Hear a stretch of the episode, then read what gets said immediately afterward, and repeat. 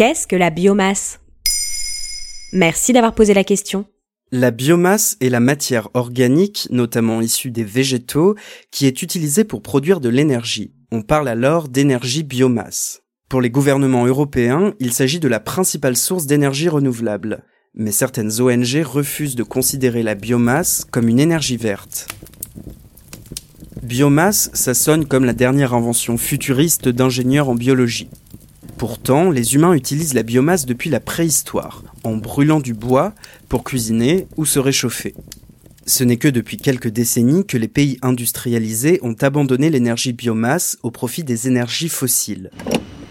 Le problème, c'est qu'au rythme de consommation actuel, le pétrole pourrait s'épuiser d'ici 50 ans, et que dans un siècle, nous pourrions nous retrouver à court de gaz, de charbon et d'uranium. Alors, les gouvernements s'intéressent de nouveau à la biomasse. Ah bah super, on revient à la préhistoire, on va bientôt tous se chauffer au feu de bois quoi. La combustion du bois représente une partie de l'énergie biomasse et elle est encouragée dans plusieurs pays.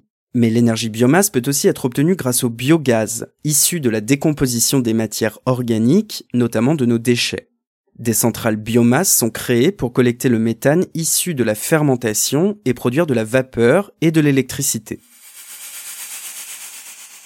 En 2017, selon l'Agence internationale de l'énergie, 8% de l'énergie consommée en Europe est issue de la biomasse. Et ces chiffres devraient augmenter puisque les États européens investissent des milliards d'euros dans l'énergie biomasse.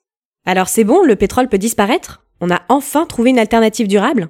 Les Nations Unies et l'Union européenne considèrent en effet que la biomasse est une énergie renouvelable. Cependant, son usage fait débat, car ce n'est pas forcément une énergie propre. Par exemple, la combustion du bois reste l'une des principales sources de pollution aux particules fines. Il faut aussi savoir que toute combustion rejette du CO2, un gaz à effet de serre. Ainsi, le Conseil de défense des ressources naturelles, une ONG américaine, appelle les pays européens à développer les énergies solaires et éoliennes plutôt que la biomasse.